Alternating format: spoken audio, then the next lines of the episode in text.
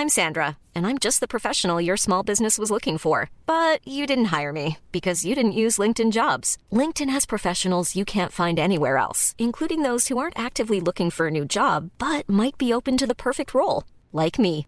In a given month, over 70% of LinkedIn users don't visit other leading job sites. So if you're not looking on LinkedIn, you'll miss out on great candidates like Sandra. Start hiring professionals like a professional. Post your free job on linkedin.com/people today.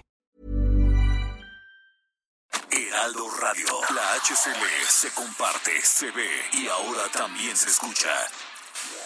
Inicia las noticias de la tarde con Jesús Martín Mendoza en Heraldo Radio.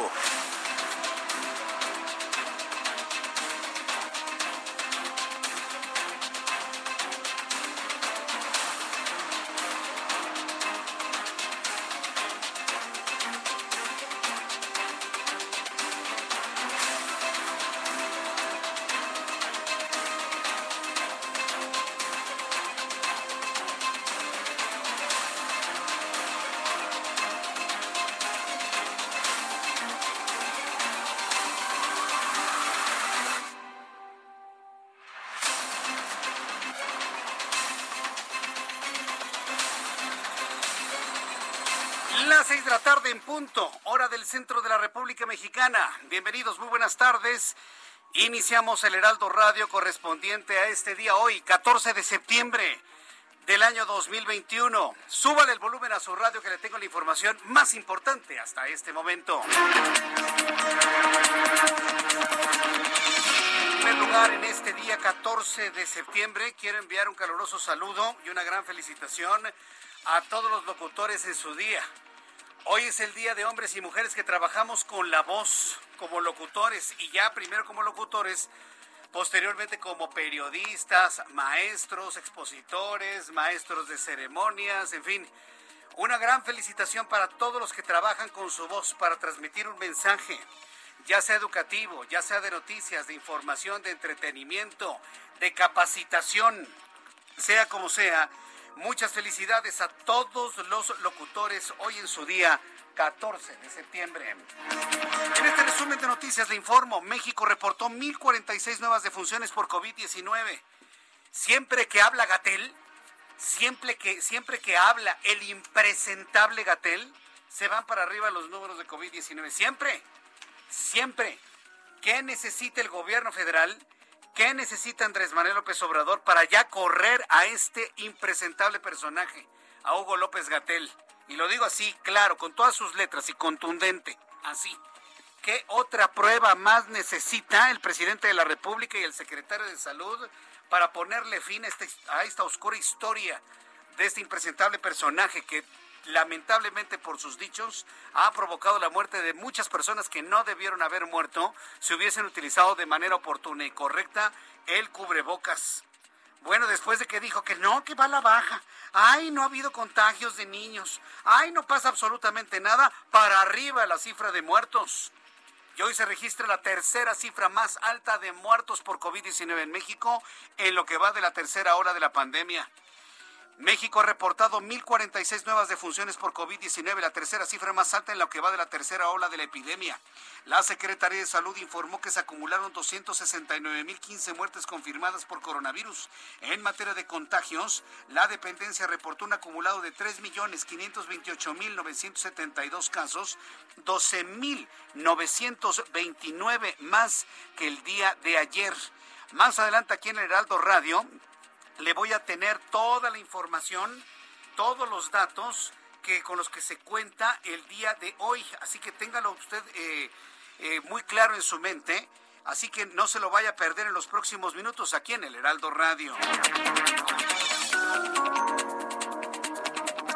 En otras noticias, en este resumen, la Gaceta Parlamentaria del Congreso de la Unión publicó que el fiscal general de Morelos, escuche usted bien esta nota, el fiscal general de Morelos, Uriel eh, Carmona Gándara, no tiene fuero y en cualquier momento la Fiscalía General de la República, la FGR, puede ejercer acción penal en su contra por el delito contra el, el funcionario del Sistema Nacional de Seguridad Pública y ejercicio ilícito del servicio público. Ante esto, Uriel Carmona dijo que hará frente a la situación por la vía jurídica. Esto fue lo que dijo. Yo estoy tranquilo, voy a hacer frente a esta situación en la vía jurídica tengo los medios de impugnación a mi alcance, los voy a hacer valer. No he cometido ningún delito, esto es producto de un tema enteramente político. Yo soy creyente de la cuarta transformación, soy una persona honrada, yo no miento, no robo, no traiciono. Y estamos trabajando así, yo no soy adversario de nadie, estamos haciendo en la Fiscalía de Morelos un trabajo limpio, un trabajo transparente. Sigo siendo el fiscal del Estado, eso nada más implica que dejo de tener momentáneamente la protección del foro constitucional, pero esa, esa determinación del Pleno de la Cámara de Diputados es impugnable en los medios de defensa constitucionales. Como les decía, es lo que yo voy a hacer valer. Y bueno, tengo plena confianza en el Poder Judicial de la Federación. Esto seguramente terminará en la Suprema Corte de Justicia de la Nación, juzgados y tribunales federales. Tengo plena confianza. Pues ahí están las palabras del todavía fiscal del estado de Morelos, que de esa manera enfrenta precisamente esas acusaciones. También le informaré en los próximos minutos que la Secretaría de Gobernación, por medio de la Subsecretaría de Desarrollo Democrático, Participación Social y Asuntos Religiosos y la Comisión Nacional para Prevenir y Erradicar la Violencia contra las Mujeres, calificaron como preocupante que un ministro de culto realice una apología del feminicidio en contra de las mujeres que deciden abortar ay sacerdote, ay padrecito de Coahuila, ay, mire, sus actitudes no nos ayudan, no nos ayudan.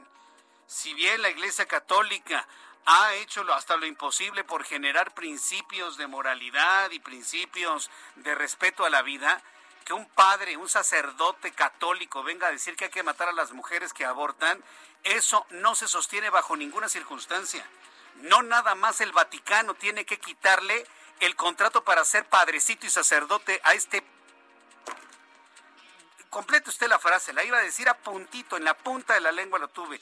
Empezaba con P la palabra. ¿Sí? A mí no me importa que sea un sacerdote, es un reverendo. Ándele, usted complételo, grítelo. Porque esas actitudes no le ayudan a la discusión de la defensa de la vida. Esas actitudes tontas de este sacerdote católico no abonan no ayudan a la defensa que muchos estamos haciendo de la vida en este país. En esta gran guerra que hay entre la cultura de la muerte, que está sentada en este país, desde el punto de vista social, con los políticos que tenemos actualmente, toda esta, esta eh, malignidad que tenemos con la cultura de la muerte, quienes estamos a favor de la vida estamos en una lucha encarnizada, ¿sí? Entre unos y otros y luego vienen estos a regar el tepache, porque lo que hizo este padrecito es regar el tepache, estamos pidiendo al Vaticano, a quien sea, que le quite la licencia de sacerdote a este individuo y que lo procesen por apología del crimen y que lo metan a la cárcel por apología del crimen. Ningún sacerdote católico puede pedir el asesinato de una mujer que aborta. ¿Qué les pasa? Y se quejan de Vox, ¿no? Y se quejan de Vox. Dicen, no, no, no, en México no hay Vox. ¿Y esto qué es? Ah, bueno, entonces sí es muy importante y se lo digo al, al padrecito, aún enojado en su cara, ¿eh? Le necesitan quitar la licencia de padre y procesarlo por apología del crimen y que se vaya al bote y que se vaya a la cárcel porque es un hombre peligroso. Es un ser humano peligroso. Entonces, no hizo ningún beneficio. Y mire, pues imagínense todo lo que está haciendo ahora la Subsecretaría de Desarrollo Democrático y Participación Social y Asuntos Religiosos, preocupados por los dichos de un ministro de culto católico. En otras noticias, en Veracruz, este martes fue vacunada contra COVID-19 la niña Zulma González García. Un gran aplauso para Zulma, ¿eh? Una niña verdaderamente valiente que enfrentó al impresentable Gatel en días recientes le reclamó en un video a este señor no haber recibido la vacuna pese a padecer una comorbilidad y tener un amparo. La menor fue vacunada junto con otros 11 niños que también obtuvieron amparos por ser considerados personas en estado de vulnerabilidad.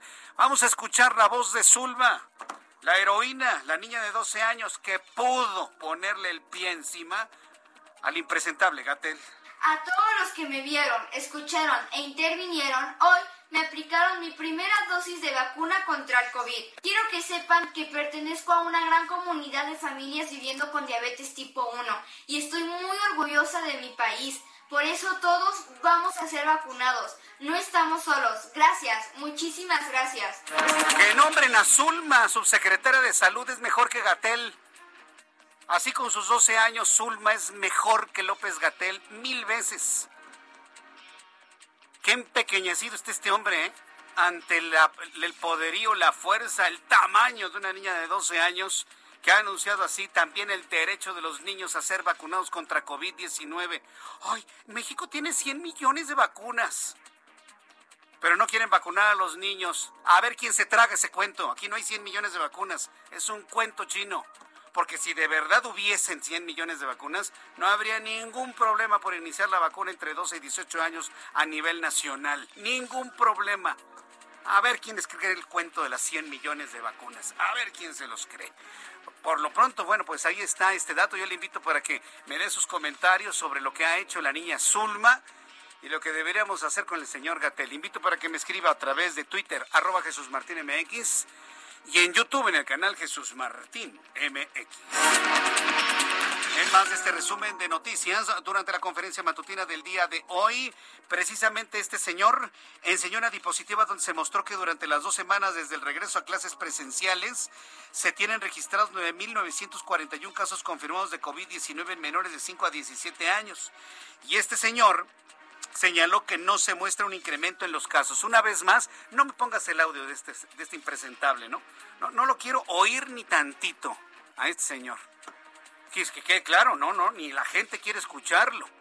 Entonces, imagínense, mejor vamos a decirle cómo quedaron las cifras de COVID-19, porque mientras este individuo minimiza las cosas, los datos de COVID se van hasta el cielo, completamente. Em, ¿Por dónde me los enviaste, este Ángel? Ah, ok. Bueno, en unos instantes le voy a tener todos los, los detalles. Aquí los tenemos, los datos de COVID-19 confirmados para el día de hoy, sobre todo porque nos llama la atención y lamentamos la cantidad de personas muertas. Hoy se registró el tercer día con mayor caso de números de, de personas fallecidas. Número de contagiados, 12.929 para un total de 3.528.972. Número de defunciones, 269.015 porque tan solo hoy se registraron 1.046 muertos. Índice de letalidad se mantiene en 7 puntos. 62%. Por unanimidad, el Congreso de la Ciudad de México acordó que la jefa de gobierno rinda su tercer informe de manera presencial con un protocolo de seguridad de COVID-19. El 17 de septiembre a las 9 de la mañana, la jefa de gobierno rendirá su informe ante los legisladores de los cinco grupos y tres asociaciones parlamentarias. Estados Unidos presentó un promedio diario de 1.800 muertos y 170.000 casos positivos de COVID. Los estados más afectados de la nueva ola de la pandemia son Kentucky, Georgia, Texas, Tennessee, debido a que los niños de estos estados regresaron a clases presenciales y son donde se tiene el mayor registro de población no vacunada. El 70% de hospitales en Kentucky reporta escasez crítica de personal, el nivel más alto en lo que va de la pandemia en ese país. La firma Apple presentó las nuevas generaciones de sus productos emblemáticos durante su evento anual en California, el cual se llevó a cabo de manera digital. Los más esperados del evento fue la presentación del iPhone 13 que mejoró el almacenamiento alcanzado a un terabyte y un procesador de 5 núcleos. Entre las demás novedades destacan iPod 9, Apple Watch Series 7. ¿Pero qué? ¿El Apple 13 no va a recibir 5G? Yo por eso, mire, yo no creo en la tecnología de Apple. ¿eh? Lo, tengo nada más por, mire, por, por, por, por estar en sintonía con quien contiene sus, este, los dispositivos, pero me parece una, una, tecnología tan obsoleta en función de Android. Android me parece que da mejores características desde mi punto de vista, desde mi opinión. Pero como vivimos en un país donde ah, el que tiene Apple es menos pobre que el que tiene Android, no, pues estamos amolados, estamos fregados. Entonces, yo le invito a que revise cuál es el sistema operativo que más se adecue a sus necesidades. Ese es el que le conviene a usted. Y si le voy a decir un secreto, a ver, pero no, no le voy a decir a nadie porque si no Apple se va a enojar conmigo. Si su Apple 6, 7, 9, 10, 11 están funcionando bien, no necesita comprar el 13. Es más, los hombres y mujeres más ricos del mundo nunca tienen teléfonos de último grito, de última generación. Tienen normalmente modelos 2, 3, 4, 5 años atrás. Es un secreto que le quiero decir. ¿Quiere usted sentirse como millonario y demás? No exhiba marcas en su ropa, no exhiba las marcas ni las calidades, nada, nada, nada, nada. Y use un teléfono celular más o menos viejito. Y con eso, mire, se va a dar usted aires aires de gran potentado. Es un secreto aquí entre usted y yo, ¿eh? No les vaya a decir que yo les dije, ¿eh? a nadie. Vamos con nuestros compañeros corresponsales en la República Mexicana. Claudia Espinosa es nuestra corresponsal en Puebla. Reportan explosiones en el volcán Popocatépetl. Despertó el volcán después de varios años que estuvo muy tranquilo. Adelante, Claudia, te escuchamos. Hola, te saludo con gusto a ti a todos los amigos de Heraldo Media Group. Pues así es, con base en el sistema de monitoreo y alerta temprana Centinela. Esto con el Senatres pues, ha registrado 103 exhalaciones, 329 minutos de tremor, cuatro explosiones y un sistema vulcanotectónico. De acuerdo con la información que se tiene para el volcán Popocatépetl, el semáforo de alerta se encuentra en estos momentos en amarillo fase 2. Sin embargo, durante los últimos días, pues ha estado realizando una actividad más eh, eh, circunstancial de lo que ha venido en las anteriores eh, periodos Inclusive se presentó una columna eruptiva superior a 1.5 kilómetros sobre el cráter. Eh, Protección Civil informó que se percibió un cono volcánico con exhalación de gases que se dispersó hacia el noroeste del volcán Popocatépetl. Se mantiene las restricciones a menos de 11 kilómetros del cráter no se puede pasar y las recomendaciones para que la gente pues mantenga eh, la reducción de actividades al aire libre, permanezca en resguardo de su casa y cierre puertas y ventanas. Es la información que te tengo desde Puebla. Muchas gracias por la información. Muy buenas tardes. Gracias, Claudia, que te vaya muy bien. Saluda Leticia Ríos, nuestra corresponsal en el Estado de México. Encuentran indicios de material humano que podrían corresponder a la familia que todavía no encuentran en el Cerro del Chiquihuite. Qué, qué dramática noticia, Leticia. Adelante. Bueno, en unos instantes, en unos instantes voy a regresar con Leticia. Ya la tenemos. Leti Ríos, hoy es dramática, dantesca esta información que nos vas a compartir. Así es, Jesús Martín. Pues efectivamente, como tú comentabas, este martes los equipos de búsqueda y rescate en la zona de derrumbe del Cerro del Chiquihuite encontraron indicios de material humano que podría corresponder a los cuerpos de Paola Daniela Campos Robles y a sus dos pequeños hijos desaparecidos desde el pasado viernes entre los escombros, aunque todavía no se ha confirmado si se trata de ellos. Así lo informaron las autoridades del Estado de México. El subsecretario general de Gobierno, Ricardo de la Cruz Musalem, señaló que los equipos de rescate dieron ya conocimiento a la Fiscalía General de Justicia del Estado de México para que se genere una medida de identificación, para lo cual también se pidió apoyo a los familiares dijo que desde el viernes pasado no se tienen indicios de vida en la zona de desastre y que en caso de confirmarse que se trata de la familia de Paola Daniela de 22 años, Mía de 3 años y Jorge Dylan de 5 años, se detendrá la búsqueda y rescate de inmediato. Pero en caso de que no sean ellos o que no se confirme que pues estos restos, eh, este material genético corresponde a esta familia, también se tendrá que valorar el continuar con esta búsqueda. Explicó que lo encontrado entre los escombros es material humano genético a través del cual se podrá realizar la identificación correspondiente con pruebas de laboratorio. Por lo pronto, los familiares de Paola Daniela y sus niños ya acudieron a las instancias de la Fiscalía con el acompañamiento de la Comisión de Víctimas. Y bueno, eh, lo que nos explicaba el funcionario es que estos restos que se encontraron, pues desafortunadamente, eh, es poco probable que se puedan rescatar ya que el tamaño de las rocas que cayeron pues hace prácticamente imposible que, se puedan eh, eh, pues sacarse estos materiales genéticos. Eh, señaló que con lo que se tiene todavía no se puede determinar si son las personas que se buscan, pero pues se trata de un indicio importante. también te comento, Jesús Martín, que nos informó que el número de viviendas que fueron pues ya notificadas para ser desocupadas aumentó de 136 a 141 viviendas en la zona, ya que pues el talud, este, esta tierra se sigue moviendo, estas rocas siguen también eh, deslizándose, el riesgo sigue en aumento y bueno, pues esta es la situación eh, que se reporta el día de hoy desde esta zona de Tlalnepantla. Qué barbaridad. Bueno, no necesitas explicarnos más para podernos imaginar lo que encontraron en el lugar. Leticia, gracias por la información. Muchas gracias, Jesús Martín. Hasta luego, que te vea muy bien. Pues era previsible La roca más ligera pesa 50 toneladas. Nada más para que se dé usted una idea. No, no, son gigantescas. Son gigantescas las rocas. No hay maquinaria que pueda llegar al lugar para poderlas quitar. Es decir, todo eso se va a quedar ahí. Y esa zona, esas calles, esa parte de la colonia se va a convertir en un pueblo fantasma. Nadie va a poder regresar a vivir ahí. Me lo dijo el presidente municipal de Tlalnepantla, Raciel Pérez. Hoy platiqué con él en el Heraldo Televisión y me dice Jesús Martín, a mí no me preocupan las piedras que cayeron declaró en el Heraldo Televisión en nuestro programa de noticias a las 2 de la tarde. Me preocupan todavía las que pueden seguir cayendo en el lugar, las que van a caer. Es decir, el presidente municipal de Tlalnepantla, todavía en funciones, tiene información precisa de que el peligro de la caída de las piedras de gran tonelaje aún continúa latente en la zona cero. ¿Qué provocó la caída de las piedras? la sequía combinada luego con la gran humedad por las lluvias, combinado con el fuerte sismo del pasado 7 de septiembre, él me dice que no descarta que el sismo haya tenido un papel fundamental en el movimiento de las rocas que finalmente cayeron sobre las casas. Y ahora con la evidencia que nos ha transmitido Leticia Ríos, nuestra corresponsal, las piedras que cayeron sobre una mujer de 22 años y sus dos hijos. Ya no me pregunte más de cómo se encuentran ellos. Es más, seguramente nada más van a recuperar ese poco de, piel humana que encontraron, de piel humana, para hacer el cotejo genético y dejarlo por la paz. Sí, entiéndame, el rescate sería penosísimo. Y yo creo que a estas alturas ya completamente innecesario. Son las 6 de la tarde con 20 minutos. Vamos con nuestros compañeros reporteros urbanos, periodistas especializados en información de ciudad. Daniel Magaña, ¿dónde te ubicamos, Daniel?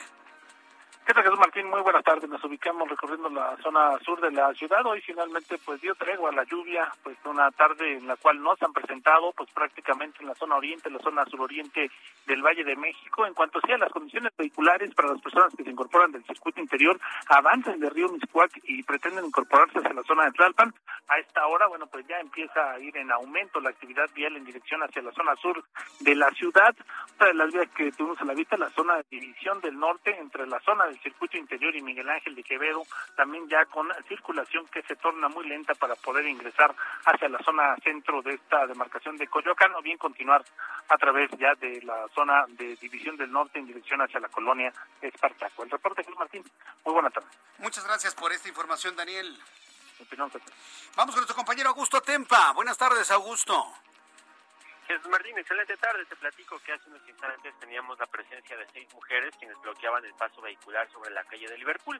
Hace unos instantes comenzaron a retirarse, pero todos aquellos automovilistas que venían, por ejemplo, de la calle de Versalles y buscaban ingresar hacia Liverpool para poder incorporarse a Chapultepec, estaba bloqueada esta circulación. Los policías de, de la Subsecretaría de Control de Tránsito comenzaron a reabrir la circulación hace unos minutos y los automovilistas ya pueden eh, hacerlo sin ningún problema, pueden llegar hacia la avenida de Chapultepec, donde sí tenemos algo de carga vehicular es en el bajo puente de la Glorita de los Insurgentes, ya sea para quienes busquen llegar hacia la zona del bosque de Chapultepec o busquen incorporarse hacia, hacia la zona oriente. Hay que tenerlo en cuenta, Jesús Martín, y manejar con mucho cuidado. Muchas gracias por esta información, Augusto. Seguimos pendientes. Atentos. Y Mario Miranda, me da mucho gusto saludarte. Mario, ¿en dónde te ubicamos a esta hora de la tarde? ¿Qué tal Jesús Martín? Muy buenas tardes. Pues nos encontramos en las faldas del Cerro de Chiquihuite, en la colonia Názaro Cárdenas del municipio de Tlanepantla. Entre los cuerpos, los cuerpos de rescate continúan realizando los trabajos de búsqueda de estas tres personas desaparecidas. También podemos apreciar cómo las personas continúan sacando sus pertenencias, sus documentos importantes de sus viviendas, las cuales tienen que desalojar porque se encuentran en la zona de riesgo. También podemos apreciar cómo los vecinos continúan proporcionando alimentos como café y pan a los cuerpos de rescate, Marina, Guardia Nacional y la Policía Municipal. Jesús Martín, este es mi reporte hasta el momento. Muchas gracias por la información, Mario Miranda. Ahí seguimos pendientes, Jesús Martín. Gracias por la información. Muchas gracias también por sus comentarios. Después de los anuncios vamos a ir a las efemérides y el pronóstico del tiempo rápidamente. Quiero agradecerle a Rolos. Me está aclarando, dice, me dice Jesús Martín. Sí, el iPhone 13 sí viene con 5G. Bueno, menos. Estamos salvados, Rolos. Estamos salvados. No, hombre, el 5G viene en algunos Androids, sobre todo de, Huawei, de Honor, de, de Xiaomi de dos generaciones atrás. Es más, acuérdate toda la discusión que hubo el año pasado cuando apareció el, el iPhone 12, que todo el mundo se pregunta, ¿y por qué no trae 5G? Cuando ya prácticamente todos los Androids, y sobre todo los, los chinos más importantes, estoy hablando de Huawei, Honor, Xiaomi, ya traían su 5G perfectamente bien y con su Android 11, ¿no? Entonces, es un tema interesante porque es un asunto de tecnología y se convierte en noticia y le voy a decir por qué. No es un asunto menor porque estos dispositivos, estos aparatos están en las manos prácticamente de todos, de todos, de todos y de alta tecnología. Hoy me tocó ver a personas que limpian parabrisas y, así, pero verdaderamente en una situación que se ve de, de amplia pobreza, pero traían un teléfono celular más avanzado que el mío. No me pregunte cómo se lo, cómo se lo consiguieron, pero lo traían. Es decir, hablar de telefonía celular y de dispositivos y de móviles es un asunto de noticia general. Ya lo platicaremos más adelante. Voy a ir a los anuncios. Le invito para que siga con nosotros y le invito para que me escriba a través de Twitter, arroba Jesús Martín MX y en YouTube. Estamos en YouTube con un chat completamente en vivo, arroba Jesús Martín MX, arroba Jesús Martín MX en YouTube. Regresamos enseguida. Escuchas a Jesús Martín Mendoza con las noticias de la tarde por Heraldo Radio, una estación de Heraldo Media Group. Heraldo Radio, la HCL se comparte, se ve y ahora también se escucha.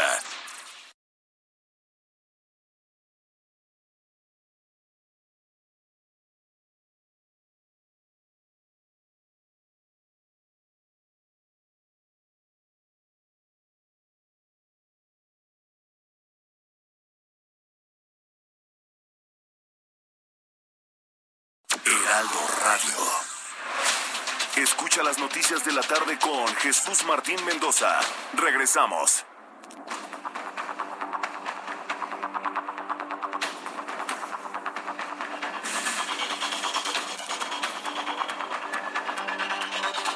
Ya son las 6 de la tarde con 30 minutos, las 6 de la tarde con 30 minutos, hora del centro de la República Mexicana. Hoy es 14 de septiembre y uno de los asuntos este, importantes eh, que quiero destacar, bueno, dos asuntos importantes. Uno, ¿sí? que hoy es el día de los locutores, el día del locutor. Ya le decía, el locutor no nada más es el que aparece en la radio o en la televisión. El locutor es todo hombre o mujer que usa su voz para transmitir un mensaje. Y los locutores pueden ser maestros, conferencistas, maestros de ceremonias, eh, todos los que utilizan su voz, es más, los del aeropuerto, los de las terminales de autobuses, son locutores. Entonces, un saludo para todos mis amigos locutores de radio y televisión, de todas las disciplinas sabidas y por haber. Una felicitación para aquellos que tienen, tenemos licencia de locutor. Muchas felicidades hoy, hoy en su día. Y el segundo asunto importante que quiero destacar es que hoy es día del cumpleaños de mi hermano, de mi querido hermano Rafael Mendoza Arriola. Como ya, ya les he platicado, él es productor cinematográfico, director y productor cinematográfico. Entonces, a mí me da mucho gusto el, el poder felicitar a Rafael Mendoza Arriola Querido hermano, que tengas un gran día de cumpleaños, una gran felicitación, un enorme abrazo y un gran reconocimiento a tu trabajo, a tu vida, a todo el esfuerzo que le has puesto con, todo ese empeño. Mi querido Rafael Mendoza Arriola, que hoy es día de su cumpleaños, hoy 14 de septiembre. Al ratito nos vemos, querido hermano. Así que te voy a dar un abrazo al ratito Dios mediante. Así que felicidades a, locutores y felicidades a mi hermano, que por cierto mi hermano también es, es locutor y de los buenos, ¿eh? buenos, de los buenos, voz comercial. Si alguien quiere una voz comercial como la de mi hermano, pues basta que, me echen un mensaje a mí, yo los pongo en contacto con él. Pero es de los buenos, ¿eh? De, los, de las grandes voces comerciales que hay en este país. Entonces, este, pues felicidades, hermano. Hoy día de tu cumpleaños. Te mando un fuerte abrazo como siempre y pues al ratito nos vemos por ahí. Eh, ¿Qué sucedía un día como hoy, 14 de septiembre, en México, el mundo y la historia? Además del cumpleaños de Rafael Mendoza Arriola y del Día del Locutor, Abraham Arriola.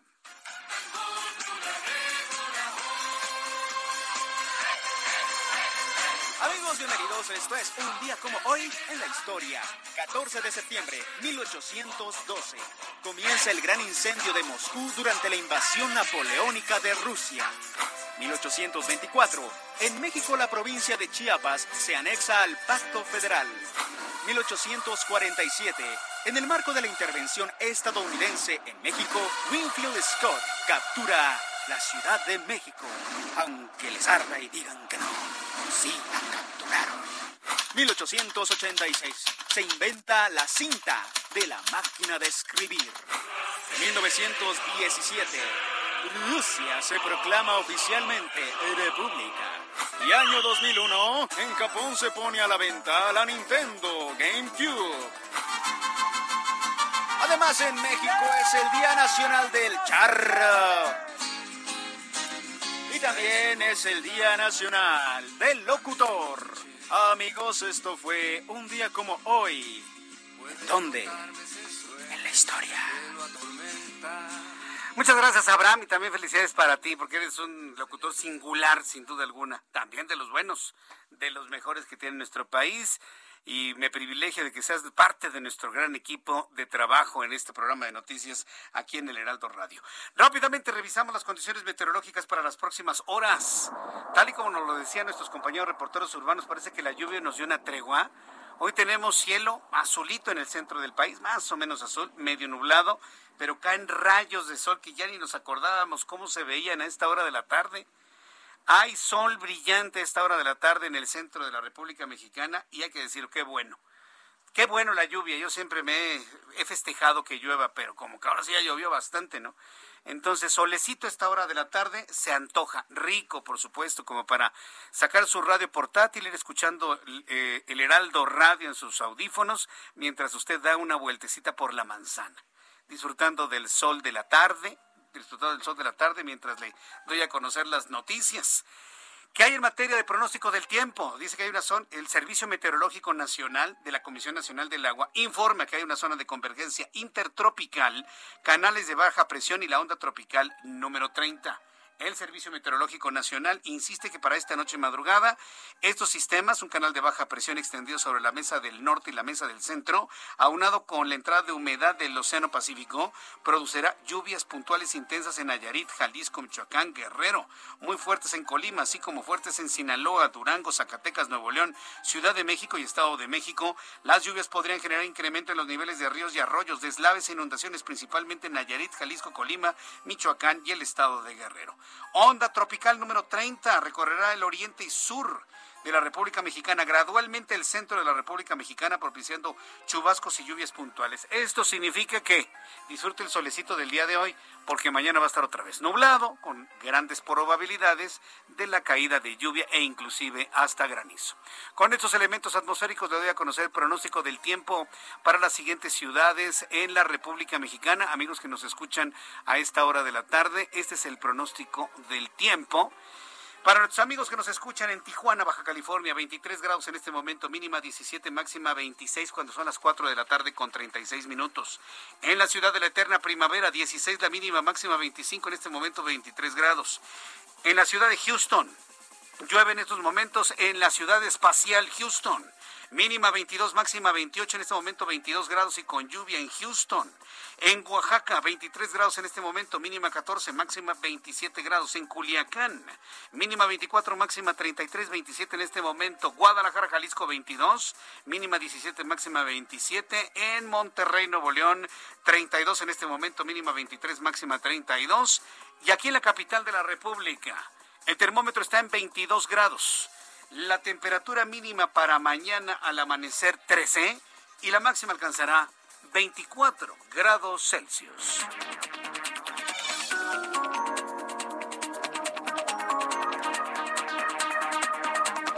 Ya son las 6 de la tarde con 37 minutos, 6 de la tarde con 37 minutos, tiempo del centro de la República Mexicana. Nuestro compañero José Alemán y voy a permitir que en este momento José Alemán nos informe qué fue lo que ocurrió en San Luis Potosí, ¿sí? para luego hacer una reflexión sobre este asunto. Eh, nos informa José Alemán que un comando armado secuestró a un grupo de haitianos y venezolanos que iban de manera ilegal con rumbo hacia la frontera con los Estados Unidos. Adelante, José Alemán, gusto en saludarte. ¿Qué datos nos tienes aparte de esto? Tal, Jesús Martín, sí, muy buenas tardes. Efectivamente, como bien lo dices, un comando armado ingresó a un hotel del municipio de Matehuala, en el altiplano de San Luis Potosí, y con violencia se llevó a un grupo aproximado de 20 ciudadanos de origen haitiano y venezolano que se hospedaban en ese lugar. el fiscal general del Estado, Federico Garza Herrera, confirmó el secuestro y aseguró que ya iniciaron una investigación para dar con su paradero y dejó en entredicho si se trataba de migrantes o turistas, aunque todo parece indicar que son estaban con estatus ilegal. El fiscal Garza detalló que fue durante la madrugada de este martes, de este martes, cuando durante el cambio de turno ingresaron al hotel Sol y Luna tres camionetas tripuladas por hombres con armas automáticas y fusiles de asalto, los cuales causaron daños en las habitaciones y privaron de la libertad a estos extranjeros. Al realizar las diligencias en las habitaciones encontraron varias identificaciones de las personas y ahí fue donde el hallazgo eh, eh, encontraron que eran de nacionalidad haitiana y venezolana, aunque afirmó que aún no puede determinar el número exacto de ellos, pues, pero calcula que son alrededor de 20 los que se llevaron estas personas armadas. Jesús Martín, hasta el momento se desconoce el paradero de los extranjeros y se ha montado un operativo por todo el altiplano potosino con la policía de investigación para dar con ellos. Hasta el momento no aparece Jesús Martín. Hasta el momento. ¿Y se tiene alguna idea de quiénes eran, hacia dónde se fueron, qué camino tomaron? Nada absolutamente. Todo parece indicar, de acuerdo a versiones extraoficiales y información obtenida de la también de la misma fiscalía, que se trataba de víctimas de polleros, gente que los posiblemente los trajo de la frontera sur y los intentaba trasladar hasta la frontera norte para ingresar a Estados Unidos, pero esa información aún no ha sido confirmada y se sabrá cuando se ve con algunos de ellos o con todos en, en su totalidad. Pero todo parece indicar que eran que eran migrantes de esa nacionalidad, haitianos y venezolanos. Correcto. Muchas gracias por la información, José Alemán. Muy buenas tardes. Hasta luego, muy buenas tardes. A ver, a ver, pensemos un poco este asunto. No dejemos pasar las cosas, pues tampoco se trata de, de ir aventando noticias nada más así. A ver, pensemos. ¿Se acuerdan lo que dijo el presidente de la República hace semana y media? Cuando le preguntaron, oiga, ¿por qué, ¿por qué detienen así a los migrantes haitianos en la frontera sur? ¿Se acuerda las palizas y las patizas que los agentes de migración le ponían a los migrantes centroamericanos? ¿Se acuerda? El llanto de hombres y mujeres de color venidos de, de, de Haití, algunos de hondureños, y ver de qué manera algunos individuos hasta le pateaban las cabezas a los migrantes. ¿Se acuerda usted de eso? El presidente de la República fue cuestionado por qué ese tipo de actitudes, que por cierto el nuevo secretario de Gobernación, primera acción, correr a estos individuos, aunque todavía las vejaciones continúan. ¿Se acuerda la justificación del presidente? Es que los estamos protegiendo. Es que los estamos protegiendo para que no vayan a ser víctimas del crimen organizado en Tamaulipas, dice. Para que no vayan a ser víctimas del crimen en su trayecto a los Estados Unidos. ¿Se acuerdan la reacción de la opinión pública? Ay, sí, cómo no. Ahora resulta, ¿no? Que los estás protegiendo. Después de la patiza que les ponen en el sur con el muro que le ordenó tanto Trump en su momento como ahora Joe Biden. Y luego nos salen con que un comando secuestra a los migrantes. Esto tiene un tufo muy, muy, muy feo. ¿eh? No vaya haciendo que esto sea fabricado. ¿eh? Para poder de alguna manera confirmar los dichos de ya sabe usted quién. Esto no tiene ningún sentido. Ay, sí, se metieron, ¿no? Y los secuestraron a los 20. Ponga usted que sí los secuestraron, pero ¿será verdaderamente crimen organizado? Mire, para darle por su lado a ya sabe usted quién, son capaces de todo. Entonces, así como puede ser el crimen, yo también tengo mis dudas de que haya sido crimen. Y tan legítima es mi posición como la otra porque no hay ninguna información al respecto. No hay ninguna línea de investigación, no hay ninguna cámara, nadie vio nada, no hay absolutamente nada. Qué rarito, ¿no? Bueno, yo le invito a que pensemos las noticias. Si que no nomás nos quedemos con este asunto, ay sí, pobrecitos. No, no, no, no espéreme. Yo, yo espero que de verdad quisiera yo estar totalmente equivocado ante ello. ¿eh?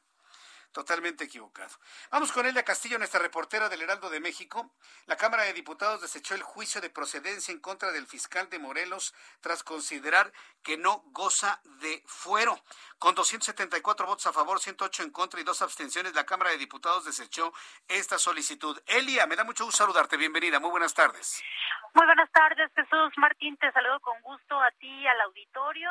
Así es, pues entre acusaciones de las fracciones de oposición del PAN, PRI, PRD y Movimiento Ciudadano, uno de persecución política por parte del gobierno federal y la advertencia de que con esta determinación la Cámara de Diputados eh, la Cámara de Diputados cae en desacato de una resolución de la Suprema Corte de Justicia de la Nación, toda vez que el fiscal cuenta con una suspensión definitiva otorgada por un juez federal que impide o que impedía a los diputados emitir cualquier tipo de resolución sobre el juicio de procedencia. Fue así como efectivamente fue desechada la solicitud de procedencia en contra del fiscal de Morelos que presentó la Fiscalía General de la República en diciembre pasado. Ah, ¿De qué acusa la Fiscalía al eh, fiscal de Morelos? Bueno, lo acusa del ejercicio ilícito del servicio público toda vez que presentó de manera extemporánea sus sus exámenes de control de confianza. Esta es la acusación que le hace la Fiscalía General de la República eh, y por este motivo, pues el, el fiscal se amparó ante un juez de eh, amparo y estaba impedida la Cámara de Diputados para emitir algún tipo de resolución. Sin embargo, esta tarde, bueno, pues se sometió a discusión del Pleno esta, este desechamiento de la solicitud, por lo cual, pues el fiscal no goza de fuero constitucional. Te comento que el fiscal estuvo presente durante la discusión y la votación de este dictamen, de esta resolución de la Cámara de Diputados derivada de eh, la determinación de la sección instructora de este órgano legislativo. Eh, durante, luego de esta, de esta votación, el fiscal de Morelos pues señaló que interpondrá un recurso de incidencia ante un juez federal de amparo, acusará a la Cámara de Diputados de desacato a la suspensión definitiva que le otorgó y eh, que, que lo impedía como órgano legislativo pues emitir sentencia alguna en contra de este servidor público. El eh, fiscal aseguró que no tiene nada que temer, que es eh, es un servidor público que no que no roba, que que sigue fielmente los principios de la cuarta transformación y aseguró que este es un tema meramente político, sin embargo recalcó que recurrirá a todos los recursos que la ley le permite y por ello hoy mismo presentará este recurso de incidencia ante el juez de amparo por el desacato de la Cámara de Diputados. Te comento que esto podría pues eh, en, en, en, sus en sus términos en caso de que la Suprema Corte de Justicia de la Nación acuse de desacato a la Cámara de Diputados, pues los diputados que votaron este dictamen podrían incluso llegar a la cárcel y eh, pues cumplieron una condena hasta de tres años de prisión por desacatar una resolución de la Suprema Corte de Justicia de la Nación. Esta es la información que te tengo al momento. El fiscal señaló que seguirá despachando en la Fiscalía General del Estado de Morelos y pues que se pone a disposición de la Fiscalía de la República para que enfrente pues eh, eh, estos cargos del que se le acusa, que insisto, es y el ejercicio ilícito del servicio público por no haber presentado en tiempo a tiempo los eh, exámenes de control de confianza que el fiscal aseguró no son un requisito para poder tomar protesta a este cargo. Esta es la información que te tengo, Jesús Martín. Muchas gracias por la información, Elia. Muy buenas tardes. Hasta luego, muy buenas tardes. Son las seis con cuarenta y seis, las seis de la tarde con cuarenta y seis minutos, hora del centro de la República Mexicana. Hoy la Secretaría de Gobernación, por medio de la Subsecretaría de Desarrollo Democrático, Participación Social y Asuntos Religiosos y la Comisión Nacional para Prevenir y Erradicar la Violencia contra las Mujeres, calificaron como preocupante que un ministro de culto, se refieren al sacerdote de Coahuila de ayer, realice una apología al feminicidio en contra de las mujeres que deciden abortar. Yo todavía sigo verdaderamente indignado por las palabras de este señor. Porque son ministros de la Iglesia Católica a la cual yo pertenezco. Y precisamente nuestra iglesia ha sido tan atacada, tan calificada, tan mencionada, tan sobajada por excesos de individuos irreflexivos como este sacerdote. No porque sea sacerdote no le voy a cuestionar sus dichos, pues que Dios no es. Es un ser humano común y corriente, más corriente que común, con dichos como esos. A mí sí me causó mucha indignación que un individuo como él, que debería estar llamado a promover el mensaje que habla de amor, de tolerancia, de inclusión, de todo, absolutamente. Salgan que hay que matar a las mujeres que abortan. O sea, o, este tipo está disfrazado de sacerdote y no lo es. O de plano no durmió. O consumió una droga. O se le pasó algo, pero no puede ser. Sobre todo cuando los verdaderos católicos, que no necesitamos ir todos los domingos a misa, sino verdaderamente estar en la enseñanza de Jesucristo, en el amor, en, la inclusión, en, en, entendernos hasta los que no creen que somos hijos de Dios. Y que por el, ese simple hecho Él nos abraza a todos, a todos por igual. Cuando un sacerdote no entiende eso y no lo transmite a su feligresía, no, pues estamos perdidos. Efectivamente, estamos en un oscurantismo. Estamos en una etapa de oscurantismo total y absoluto. Yo espero que la Iglesia Católica Mexicana lo quite de, oficiar misas y de, ejercer el culto religioso a este señor. Que ahorita, por ejemplo, Ángel, me, ayudas con el nombre de ese sacerdote? ¿Te acuerdas cómo se llamaba el, el de ayer? Hoy la Secretaría de Gobernación señaló que el comentario del sacerdote Lázaro Hernández, gracias Ángel, referente a que una mujer que aborta es una mujer que ya no sirve para nada, es discriminación de género que refleja falsas creencias de los roles de las mujeres. Además, pidió respetar los derechos humanos de las mujeres para alcanzar una sociedad justa. El asunto de, de, de, la justicia y, la sociedad justa y demás es un asunto que podemos discutir por muchos años y no nos vamos a poner de acuerdo. Pero lo que no puede hacer este sacerdote es discriminar a una persona nada más porque no hace y no piensa como es él. Podemos no estar de acuerdo, pero ¿sabe qué? Tanto el sacerdote como de otras personas, hay ellos de su alma. Cada quien tiene la responsabilidad de su propia vida y su propio cuerpo. Cada quien, cada quien, cada quien. Entonces, mal por este sacerdote, se llama Lázaro Hernández, para que nadie se vaya a parar en su parroquia, ¿eh? No, no puede ser. Y mire, usted bien sabe que yo soy católico y, y que siempre he estado preocupado en transmitir pues aquellos mensajes que nos dejan algo, ¿no?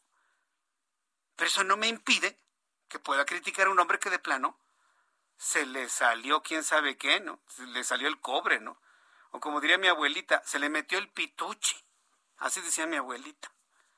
No puede ser. Un sacerdote que pide el asesinato de las mujeres que abortan. Se va a enterar el Papa, ¿eh? Y, estoy seguro que en unos días va a haber algún tipo de reacción desde allá. Claro que se va a enterar.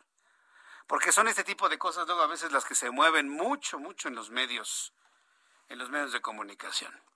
En otros asuntos, la Sala Superior del Tribunal Electoral del Poder Judicial de la Federación ratificó el triunfo de la morenista Laida Sansores será la próxima gobernadora en Campeche tras anular 18 casillas y realizar recuento de los votos, voto por voto, casilla por casilla, en la elección del pasado 5 de junio. Yo no sé a qué le temían, ¿eh? Que hicieron tanto escándalo, hasta Mario Delgado. ¿A qué le temían? ¿Cuál era su temor? Yo se los dije desde el principio. La van a ratificar. Normalmente en todos los recuentos se ratifica el triunfador. Raro ha sido el caso en donde se da la voltereta. Raro ha sido el caso. ¿eh? Raro. Entonces, bueno, finalmente Laida Santores será la próxima gobernadora de Campeche. Los magistrados argumentaron que, que el recuento no modificó de manera consistente los resultados de los comicios, por lo que le entregaron la victoria a Laida Sansores. Eliseo Fernández señaló que se favoreció a Morena en las elecciones manipulando las urnas y con boletas falsas, pero no fueron argumentos suficientes para anular la elección. Yo creo que Eliseo Fernández tiene que ser muy claro en decir de dónde sacó la versión de las boletas falsas. En el recuento de los votos, el Tribunal Electoral del Poder Judicial de la Federación no encontró una boleta falsa, no la encontró. Entonces, quien acusa, quien acusa de fraudes, de fraudes debe tener toda la evidencia en las manos, porque si no, cuando se abren las urnas, se contabilizan los votos, aquí no hay ningún voto falso, todas las boletas están foliadas, todas son auténticas, nada más hacen el ridículo. Fíjense nada más el papelón que hizo este hombre. Hay boletas falsas, que se cuenten. Bueno, las contamos. Ah, no encontramos ninguna boleta falsa. Y el otro yo que nada más se dio la media vuelta y se fue. No encontraron boletas falsas en la elección para gobernador en donde triunfó Laida Sansores. A mí me parece increíble que haya ganado la de Sansores, pero ya se confirmó que efectivamente los campechanos votaron por ella, la mayoría. No me queda la menor duda. Lo que estamos hablando, cada quien que se haga responsable de sus actos.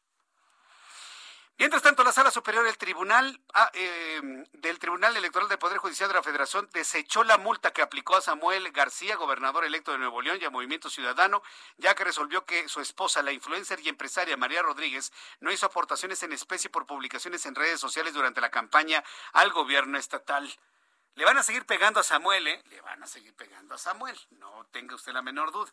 Los magistrados confirmaron modificar la resolución del Consejo General del Instituto Nacional Electoral organismo que había multado a Samuel García casi con 500 mil pesos por no haber incorporado en su fiscalización de campaña los mensajes en Instagram y la aparición de un video de su esposa Mariana Rodríguez, lo cual había sido calificado como un recurso en especie y que no había informado. Ya después aclaró que finalmente, bueno, pues se puede recibir este tipo de apoyos en especie. Ya son las seis de la tarde con 55 minutos hora del centro de la República Mexicana. Después de los anuncios, le voy a informar que el presidente de la República, el presidente de este país, recibió cartas credenciales de 10 embajadores de diferentes países.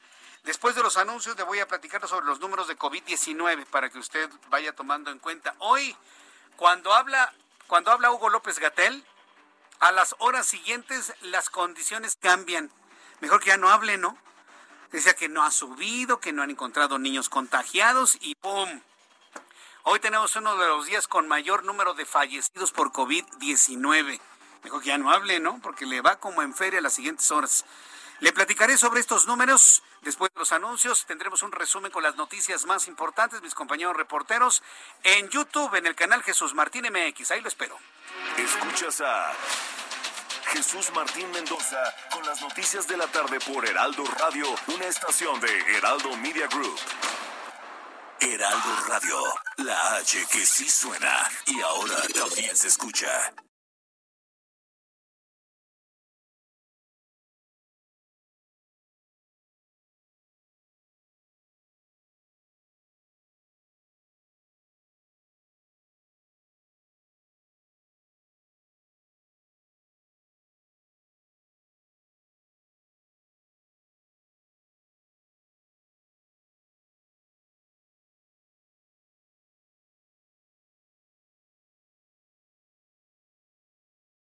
Heraldo Radio 98.5 FM, una estación de Heraldo Media Group, transmitiendo desde Avenida Insurgente Sur 1271, Torre Carrachi, con 100.000 watts de potencia radiada.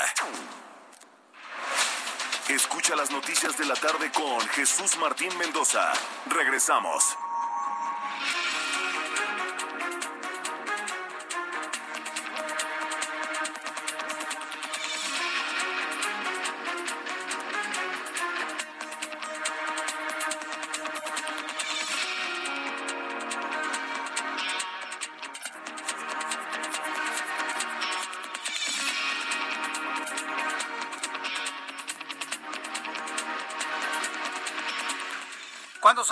Punto hora del centro de la República Mexicana, le presento un resumen con las noticias más importantes en el Heraldo Radio. Hace unas horas se informó en eh, las faldas del Cerro del Chiquihuite, en donde se cayeron las enormes piedras, que fue encontrado material humano, es decir, piel humana, que podría corresponder a restos de las personas desaparecidas en el derrumbe de hace unos cuantos días. Eh, la, la, situación ha sido verdaderamente dramática y se va a empezar el cotejo de los restos, al parecer humanos, encontrados en las piedras. Según la información que nos han dado nuestros compañeros reporteros urbanos, pues eh, las autoridades de protección civil consideran prácticamente imposible el rescate de las personas que ahí se encuentran.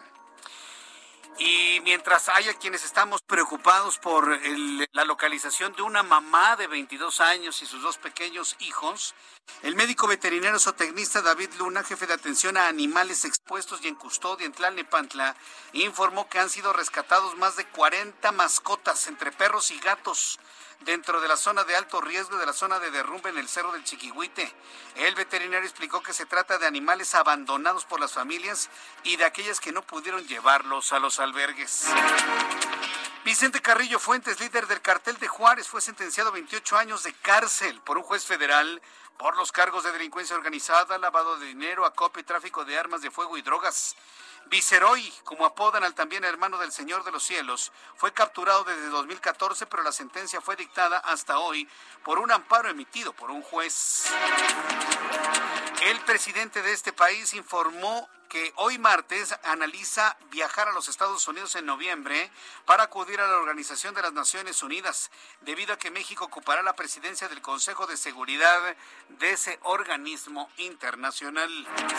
Hoy martes la Fiscalía General de Justicia de la Ciudad de México anunció que obtuvo auto de vinculación a proceso en contra de Alejandro N por su probable participación en la comisión del delito de fraude.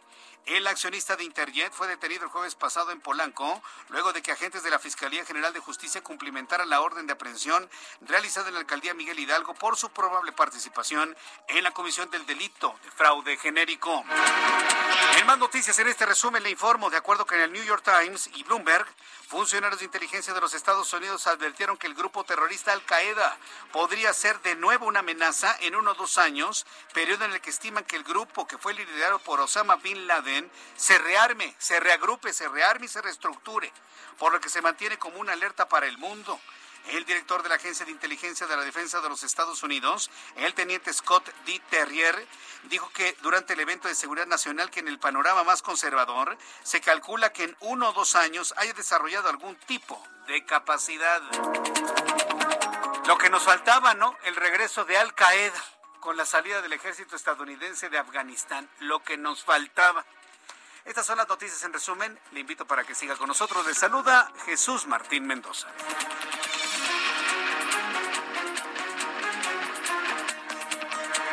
Ya son las siete con cuatro, las siete con cuatro hora del centro de la República Mexicana. Sí, como usted lo escuchó en el resumen de noticias, el regreso de Al Qaeda y los talibanes tan fuertes como hace 20 años. ¿Alguien tiene alguna duda de que la humanidad y la historia estamos en un franco retroceso? ¿Alguien todavía tiene alguna duda? Pues sí, mucho satélite y muchas naves al planeta Marte y el Voyager más allá del sistema solar y tenemos iPhone 13 y no sé qué tanta cosa, pero como humanidad estamos en franco retroceso. Al menos en cuanto a, los, a la peligrosidad de ataques terroristas en el mundo, estamos 20 años atrás. ¿eh? Estamos en una situación tan vulnerable como hace 20 años, cuando cayeron las Torres Gemelas de Nueva York del World Trade Center. Así estamos con ese nivel de vulnerabilidad. 20 años de retroceso en Estados Unidos. 40 años de retroceso en México en materia de política. Y bueno, centenares de años de retroceso si hablamos de los problemas de discriminación y, racismo que hay en todas partes del mundo. Preocupante, ¿eh? Créame, créame que es preocupante. Bien, vamos con los compañeros reporteros urbanos, periodistas especializados en información de ciudad. Daniel Magaña, qué gusto saludarte, bienvenido. Gracias, Martín. Eh, ahora, bueno, pues tenemos eh, información para las personas que se trasladan en este momento a lo largo de la zona de la Avenida Revolución. Tenemos carga vehicular, sobre todo personas que se incorporan de la zona de la Avenida Benjamín Franklin, también de pues el tramo del circuito interior, bueno, que conecta en dirección hacia la zona de viaducto.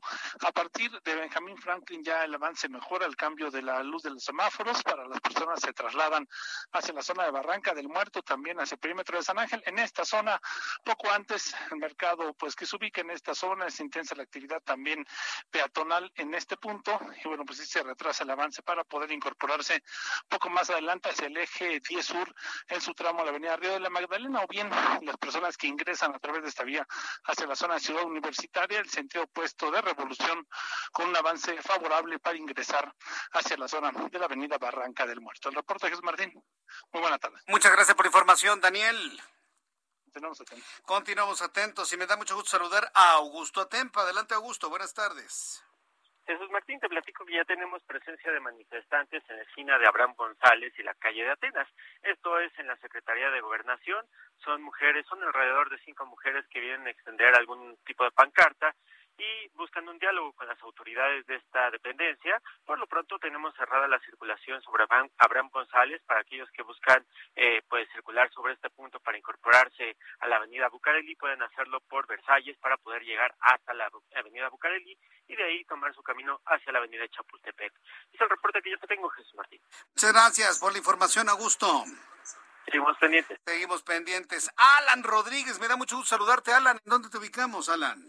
Hola, ¿qué tal Jesús Martín? Amigos, muy buenas tardes. Yo me encuentro en estos momentos en la calle Club Alpino Chimalhuacán de la colonia Lázaro Cárdenas. Estamos en la zona del Cerro de Chiquihuite, donde el pasado viernes se registró un deslave y por esta situación se ha extendido ya a más de 72 horas el protocolo de búsqueda y rescate. Esto después de que mencionara esta tarde Ricardo de la Cruz Musalén, quien es subsecretario general de Gobierno del Estado de México, que se han localizado algunos indicios de materia humana, por lo cual estos han sido ya tomados una muestra y han sido analizados en la zona de la Fiscalía General de Justicia del Estado de México para ver si concuerdan con alguna de las tres personas que todavía se continúa buscando. En este punto también hace unos minutos se registró una reunión entre vecinos y autoridades del Estado de México y es que los vecinos muchos son los que todavía no quieren evacuar la zona de riesgo ante el hecho de posibles actos de pillaje que pudieran registrarse ante la falta de presencia de autoridades y también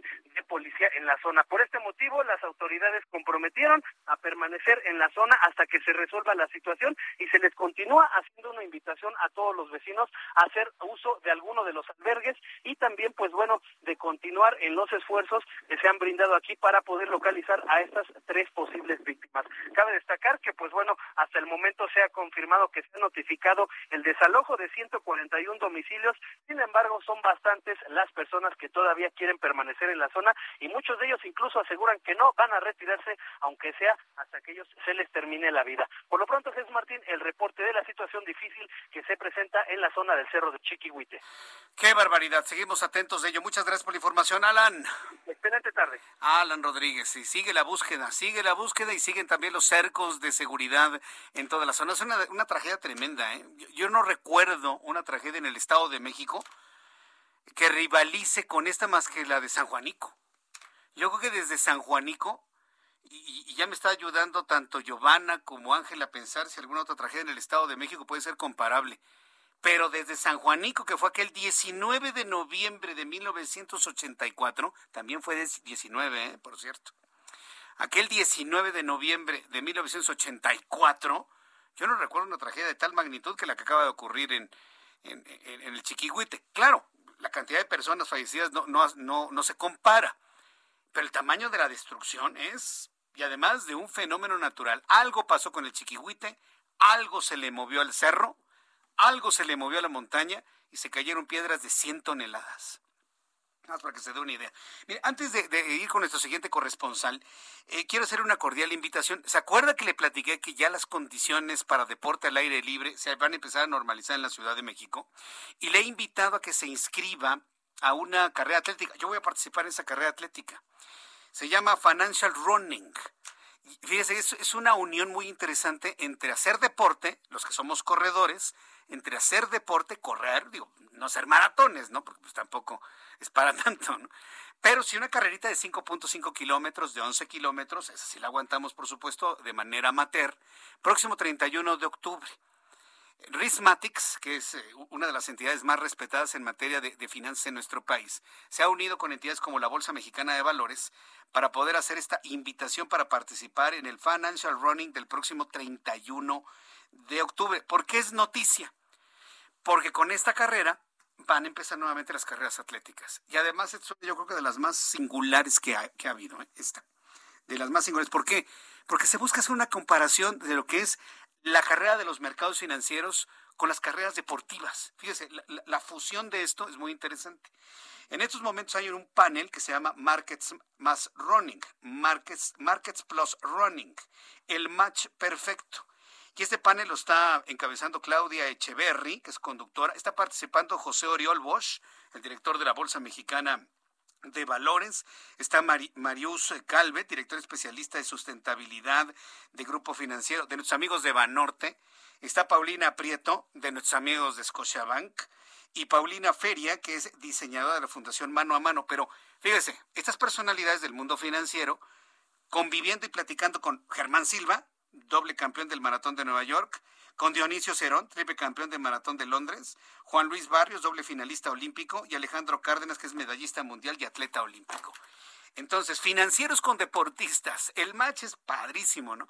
Si usted lo quiere ver, en este momento está en mi cuenta de Twitter, arroba Jesús Martín MX. Ahí lo están, se está llevando a cabo este, este encuentro. Está completamente libre. Usted lo puede ver a través de YouTube. Ya le compartí la liga en mi cuenta de Twitter, arroba Jesús Martín MX. Inscríbase, yo voy a andar por ahí. Y muchos amigos del mundo financiero vamos a estar corriendo el próximo 31 de octubre. La página para inscribirse es www.financialrunning.com www.financialrunning.com. Entonces, y, un saludo a nuestros amigos de Rismatics. La verdad es que hacen cosas muy interesantes, sobre todo esta fusión de deporte con mercados financieros. La verdad me parece muy, muy original. Bueno, saludamos a través de la línea telefónica Karina Cancino. Karina Cancino es nuestra corresponsal en Nayarit. Allá detectan 207 contagios de COVID entre docentes y alumnos en Nayarit. Y todavía aquel dice que no pasa nada que no ha habido contagios? Por el amor de Dios. Adelante, Karina, gusto en saludarte. Muy buenas tardes. ¿Qué tal, Jesús Martín? Buenas tardes, buenas tardes a todas las personas que están escuchando este noticiero. Así es, ya autoridades sanitarias de la entidad confirmaron el contagio de 131 estudiantes y 76 docentes en los primeros 14 días de actividades de este ciclo escolar. Por ello se mantienen cerradas las escuelas de Aguacatlán, del Nayar, Ixtlán del Río, La Yesca y Tecuala, donde fueron detectados estos brotes, pero el resto que funciona en estos municipios sigue trabajando. Mientras tanto, dice el secretario general de, de Gobierno, Antonio Serrano Guzmán, que los municipios que no van a abrir como se tenía planeado el 17 de septiembre de modo presencial. Serán Tepic, Bahía de Banderas, Compostela y Jalisco que van a tener que seguir de modo virtual porque son los de mayor incidencia pues de contagios COVID-19. Ah, y bueno, hay que destacar que el próximo domingo, el 19 de septiembre, esta administración va a dejar ya el encargo, va a culminar el cuatrienio y será la próxima administración, la de Miguel Ángel Navarro Quintero de Morena, por cierto, quien tendrá que decidir qué pasará con la nueva política sanitaria en torno al COVID y el regreso a clases presenciales. Mientras tanto, incluso en escuelas particulares, pues ya se ha dado aviso que no se regresará de modo presencial aquí en la capital y en los municipios también señalados. Esta es la información desde Nayarit. Muchas gracias por la información, Karina. Buenas tardes. Hasta, luego. Hasta luego, que te vaya muy bien. Gracias, Karina. Muchas gracias. Bien, pues en este momento eh, tenemos comunicación. ¿Me, ¿Me, dices este con quién? Aquí lo tengo. vamos a saludar a Roberto Bernal, quien es el secretario de Salud en Coahuila. Y, bueno, se convierten en noticia porque han iniciado con la vacunación de niños y jóvenes de entre 18 y de entre 12 y 18 años. Eh, estimado doctor Roberto Bernal, me da mucho gusto saludarlo. Bienvenido. Muy buenas tardes. Muy buenas tardes, gracias. A ver, coméntenos cómo se da esta, esta, vacunación de 12 a 18 años. ¿Fue una decisión propia del, del gobierno de Coahuila? Eh, tuvieron que pedirle permiso a la federación, se sensibilizaron con el tema de la vacunación a través de amparos. ¿Cómo es que se dio esto? Platíquenos. Pues eh, es una inquietud del gobernador Miguel Ángel de que él me vacunar lo más pronto posible al mayor universo posible. Es como los países que han podido contener la pandemia lo han hecho. Entonces, en un esfuerzo conjunto, uniendo voluntades y con una gran exposición el gobierno estatal, el gobierno municipal y la, la sociedad civil trabajamos para esto, tomando en consideración que las, muchos fronterizos ya estaban muy abastados en vacunas, arriba de 18 para arriba. Bueno, empezando las clases, había un grupo vulnerable que era potencial de vacunar, que eran de 17 a 12 años. Entonces, eh, este ejercicio lo habíamos hecho con los con los trabajadores de las empresas, tanto de Acuña como de Piedra Negra, ya habíamos vacunado alrededor de 3.500, 4.000 personas, con este mismo patrón. Entonces eh, solicitamos a las autoridades americanas que también en muy buena disposición trabajaron con nosotros. Aquí en Piedras Negras corresponde el condado de Madrid, el juez pertinente y las autoridades de los puentes que estuvieron trabajando muy de la.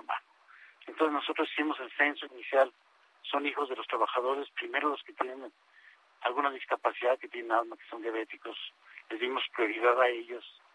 Los eh, Desde hace una semana ya teníamos el, consentimiento informado y el registro de todos y cada uno de ellos.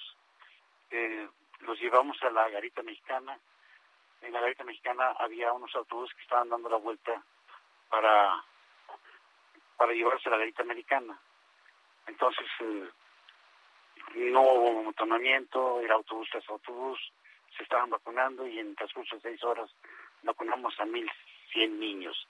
En la garita mexicana nosotros teníamos carpas, teníamos refrigerio, agua fría, los observábamos, teníamos médicos, teníamos ambulancias con terapia intensiva y fue una un ejercicio muy muy motivador, muy bonito. Entonces en un día logramos a vacunar estos 1100 y son vacunas Pfizer y están programadas para dentro de 21 días hacer la siguiente vacuna y estamos en el proceso de conseguir más vacunas. Pues nos convertimos en, el primer estado en hacer un, un ejercicio de este tipo en niños de 12 a 17, 17 años. Pues, eh, oiga, yo, yo, la verdad les queremos hacer un reconocimiento público y enorme ¿eh? ante esta determinación de hacer esta vacunación.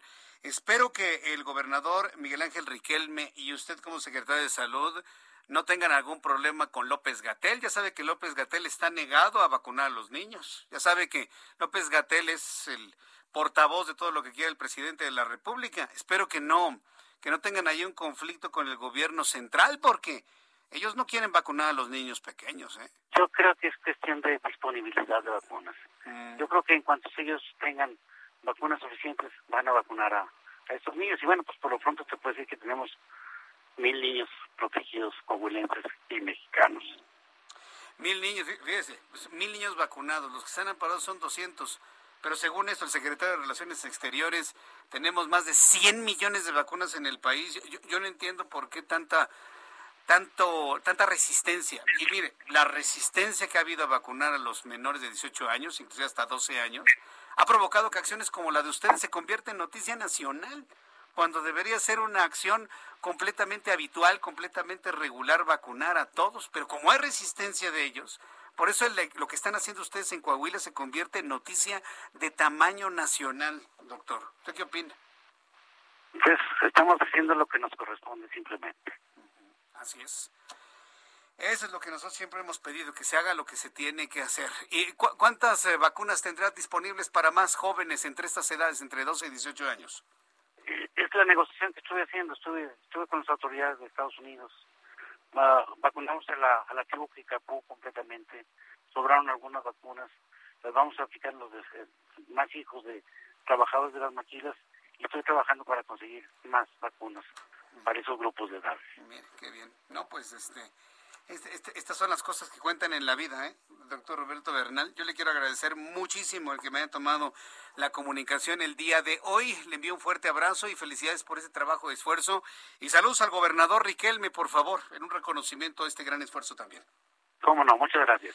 Es usted muy amable, gracias. Es el doctor Roberto Bernal, secretario de Salud en Coahuila.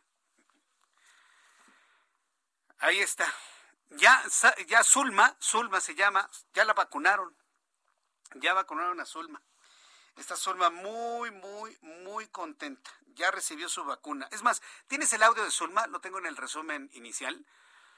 Eh, sobre todo que estamos hablando de la vacunación de niños entre 12 y 18 años. Zulma, que es una niña muy, muy inteligente y que ha sido una niña que ha demostrado, creo que, tener más sensibilidad que quien hoy ostenta como subsecretario de Salud. Así lo anunció a México y le anunció también a sus compañeros que tienen 12, 13 años de edad la forma como ella finalmente logró su vacuna. Escúchele usted y súbale el volumen a su radio.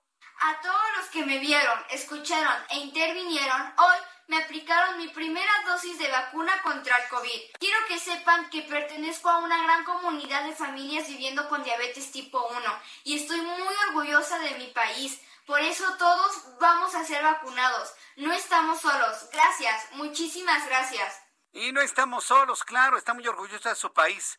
Zulma, enorgullécete de la sociedad. Porque es la sociedad, y lo comenté en Guadalajara el viernes y lo comento hoy aquí. Somos la sociedad los que vamos a salir adelante de, nuestro, de nuestros problemas. Nosotros mismos. si hemos reducido a un poquitito los niveles de COVID-19 ha sido por nuestras acciones, no por las acciones gubernamentales, por nuestras acciones, que quede eso bien, bien, bien claro. Son las 7.21. Vamos a escuchar toda la información de economía y finanzas con Héctor Vieira. La Bolsa Mexicana de Valores cerró la sesión de este martes con una ganancia del 0.62%, equivalente a 318.46 puntos, con lo que el índice de precios y cotizaciones, su principal indicador, se ubicó en 51.815.17 unidades.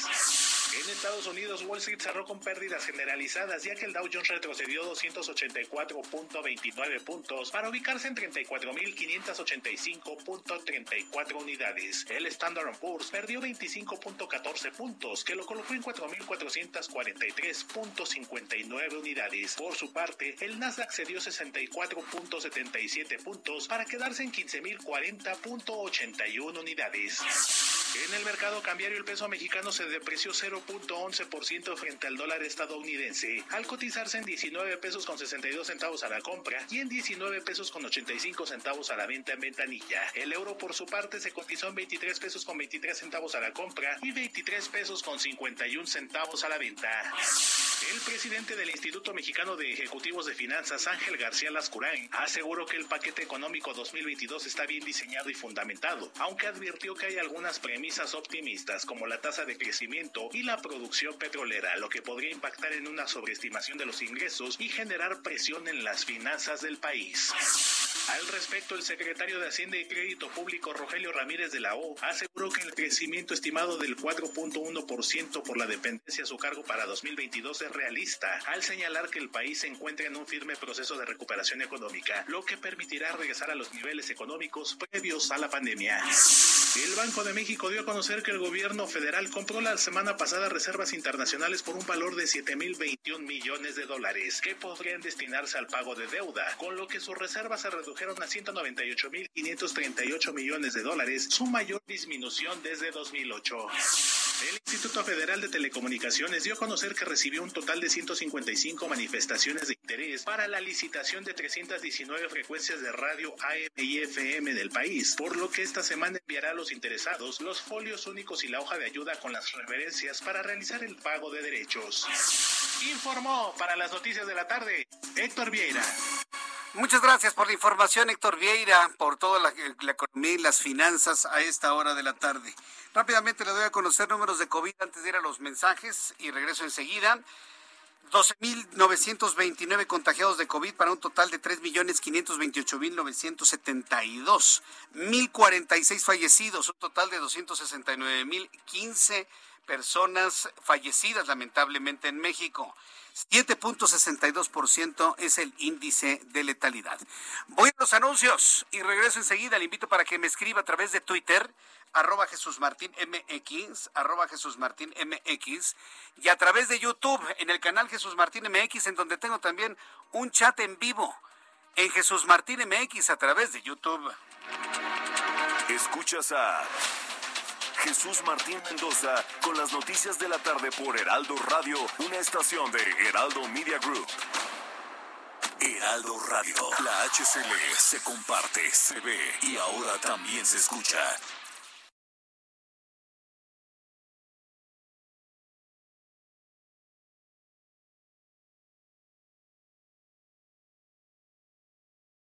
Heraldo Radio.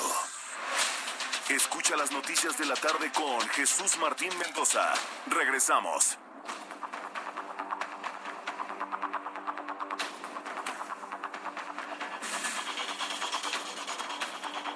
en este momento las siete y media, las 19 horas con 30 minutos, hora del centro de la República Mexicana.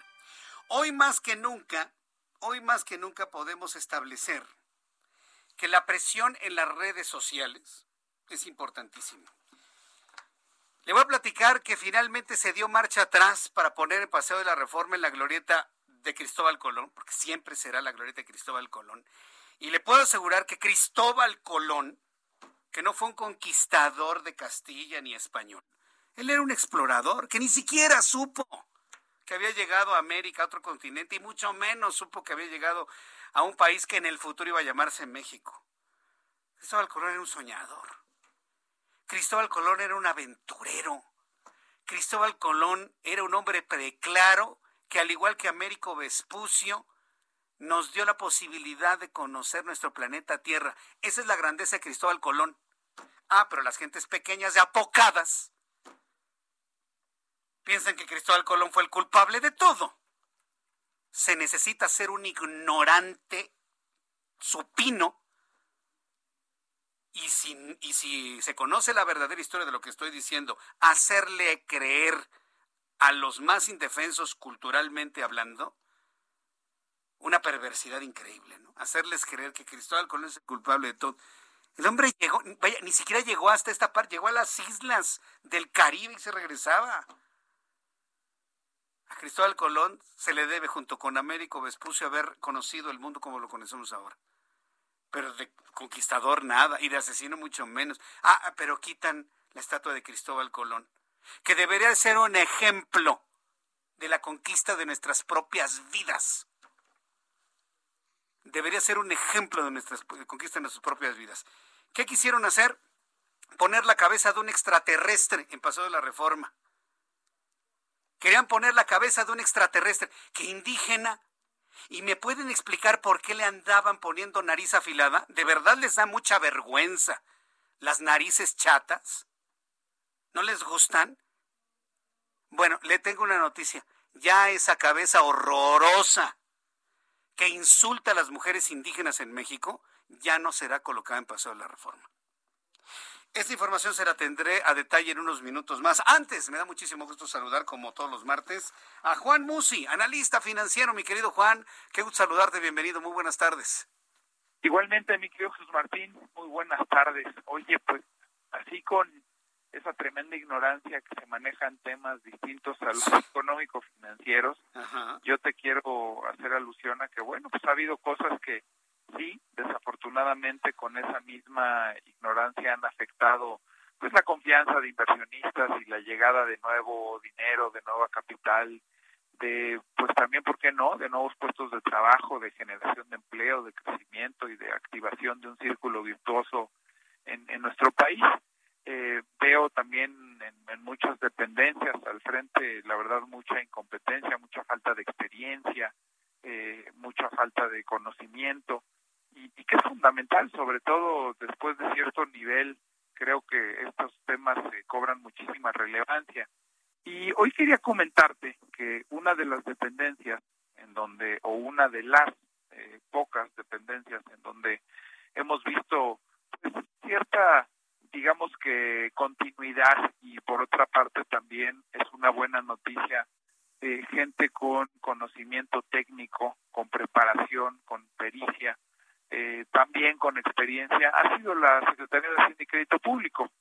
Y gracias a eso, eh, que ya llevamos tres secretarios de Hacienda en lo que va de esta administración, que no llega a los, porque sí apenas acaba de cruzar la línea en los tres años, pero ya tres secretarios de Hacienda, la buena noticia es que es gente Insisto que creo que tiene conocimiento técnico, experiencia, preparación y las credenciales o el currículum necesario para estar al frente de dicha dependencia. Se presenta, y, con esto se presenta el paquete económico, el paquete económico 2022, y yo no había tenido oportunidad de comentarlo aquí, entonces quería hacer tres o cuatro comentarios relacionados con el mismo, pero el primero que te quiero hacer es con una nota también de nuevo positiva y te consta, yo soy objetivo, a mí nadie me dice qué decir, yo simplemente trato de ser objetivo en lo que a mí me toca y concierne y conozco, que es el mundo de la economía, de los de las finanzas y pues de los negocios.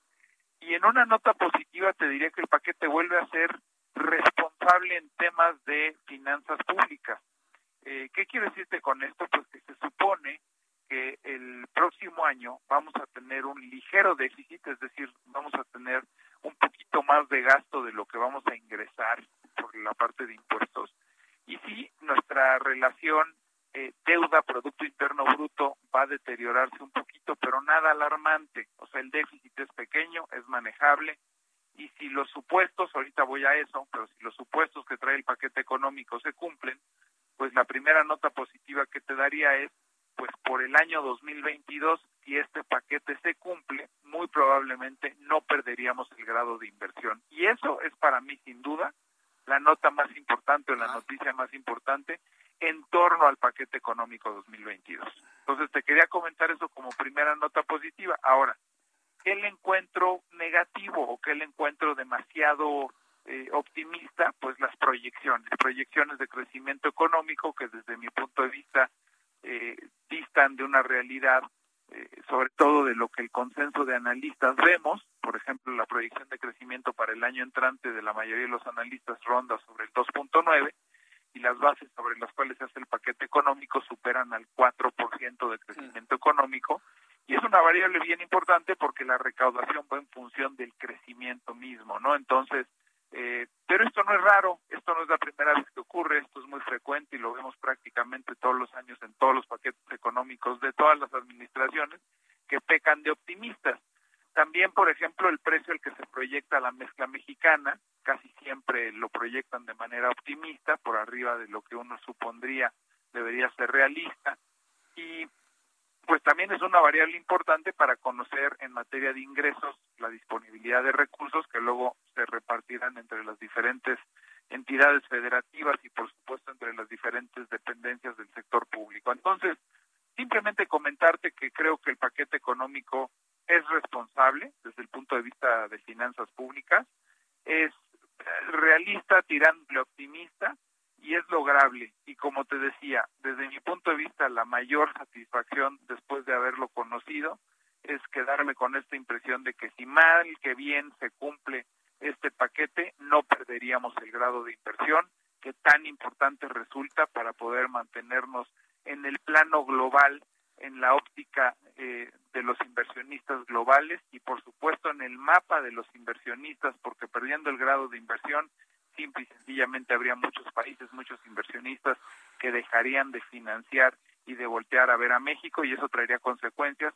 pues muy graves, ¿no? Nos tendríamos que endeudar a tasas mucho más altas, tendríamos que pagar mucho más los mexicanos para que la gente nos financiara, seguramente se podría disparar el tipo de cambio, en fin, y con ello dispararse la inflación. Entraríamos en un círculo vicioso de consecuencias desde mi punto de vista que podrían llegar a ser muy graves. Entonces, pues esa es la nota que te tenía con respecto al paquete económico, mi querido Jesús Martín. Pues mira, qué bueno que nos diste las dos caras de la moneda. La verdad, qué, qué bueno que nos diste las dos caras de la moneda. Y bueno, pues qué, qué bueno que podamos señalar también algunas cosas buenas, como por ejemplo el no perder el, el grado de inversión eso, bueno, pues de alguna manera, pues ya que lo comentes tú y lo des a conocer en este momento, pues ya debe generar una serie de confianzas importantes en nuestros amigos inversionistas, que por cierto, muchos inversionistas, personas con patrimonio, con ahorros, que desean una orientación de qué hacer con esos recursos, podrían escribirte. ¿A qué cuenta de Twitter, mi querido Juan? Por supuesto, mi querido Martín, la invitación es a que me sigan en arroba Juan S. Musi, arroba Juan S. Musi, y como tú sabes siempre con el compromiso de contestar a todos y cada una de las preguntas relacionadas, por supuesto, con temas económicos y financieros, arroba Juan S. Musi, y con una cápsula informativa todos los días de entre minuto y medio, dos minutos, con lo más relevante en mercados eh, financieros. Muy bien, Juan, pues te seguimos y le recomiendo al público que te sigan y nos escuchamos en la siguiente ocasión, mi querido Juan. Te envío un fuerte abrazo como siempre y gracias por estar siempre presente. Igualmente, mi querido Jesús Martín, un fuerte abrazo, cuídate mucho. Igualmente fuerte abrazo, que te vaya muy bien. Nuestro compañero, querido amigo, amigo Juan Musi, la verdad que, que estimulante saber que él ve elementos de confianza para los inversionistas, no perder el, el, grado de inversión. Mire, Rogelio Ramírez de la O hizo una declaración que la verdad yo no coincido tanto. El hecho de que diga de que ya se recuperaron los empleos perdidos durante la pandemia, eso no es cierto. Eh, perdón, pero todavía hay gente en este momento que perdió su trabajo o que le redujeron el sueldo, que no ha recuperado lo que perdió de sueldo o que no ha recuperado el trabajo. Entonces decir que ya estamos como antes, eso es una mentira. Puedo decirlo yo de manera suavecita, ¿no? No es verdad, no es preciso, es que a lo mejor quiso decir, no, no, es una mentira redonda. Y yo creo que la sociedad mexicana y sobre todo la sociedad informada ya no se traga este tipo de cosas. Entonces ya no digan mentiras porque obran en contra de ustedes, señores. Y don Rogelio Ramírez de la O, hay mucha gente que confía en usted, secretario. Secretario de Hacienda, hay muchas personas que confían en usted. El motor económico del país confía en usted. Los empresarios, los industriales, ¿sí? los patrones en todo el país confían en usted. Le voy a, le voy a dar un, un, un, consejo, que no pretende ser consejo, porque yo no soy nada para dar consejos, pero una recomendación que me surge, ¿no? Si yo fuera un empresario industrial, yo le diría a usted, mantenga su independencia.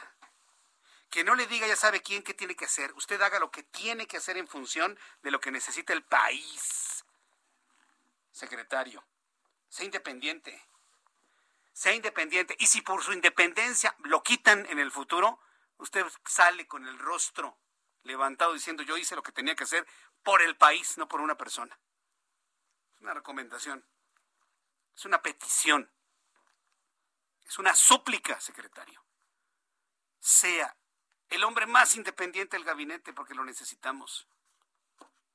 Se puede. Yo creo en las disidencias también.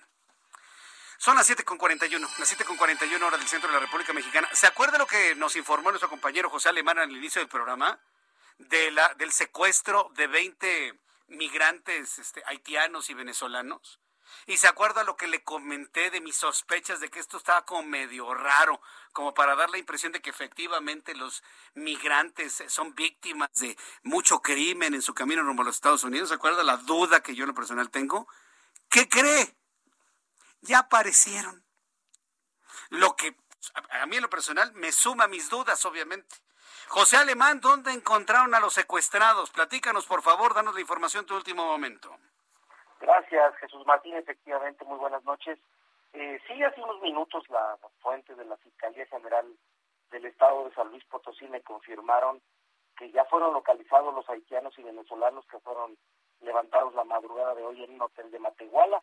De acuerdo con las fuentes consultadas, se trata de 22 personas de estas nacionalidades, los cuales me indican ya fueron liberados sanos y salvos. Entre ellos hay mujeres incluso hay que recordar que la madrugada de hoy, como bien lo dices, fueron levantados esos por estas personas extranjeras por personas armadas eh, a bordo de tres vehículos del Hotel Sol Luna del municipio de Matehuala, aquí en el altiplano potosino. Y bueno, tenemos ese adelanto por lo pronto, que ya fueron encontrados sanos y salvos. Estamos en espera de los detalles, Jesús Martín, y nos da tiempo, te daré los detalles de cómo fueron eh, encontrados dónde y quiénes los encontraron y sobre todo eh, si están involucrados, como todo parece indicar, que eran víctimas de los polleros. Hay que recordar que en esa zona de Matehuala, hace apenas eh, un par de meses, fueron vinculados a proceso unos policías municipales que junto con los polleros trabajan para la delincuencia organizada y tenían también retenidos a otros eh, extranjeros, en este caso eran, en aquel caso eran centroamericanos, que fueron entregados a, a grupos de la delincuencia organizada. Ya es una zona muy eh, sonada por ese tipo de situaciones. Por lo pronto, la buena noticia es que ya fueron encontrados y liberados estos 22 haitianos y venezolanos. Un poco más tarde te tendré los detalles. correcto. Bueno, entonces estaremos atentos de más reacciones a la localización ya de estos migrantes. Los encontraron muy rápido, ¿no crees, José Alemán? Pues sí, en menos de 24 horas la madrugada de, esta, de este mismo martes fue cuando fueron levantados por este comando armado. Correcto, gracias por la información. Muchas gracias por la información, José Alemán. Hasta luego. En menos de 24 horas los encontraron.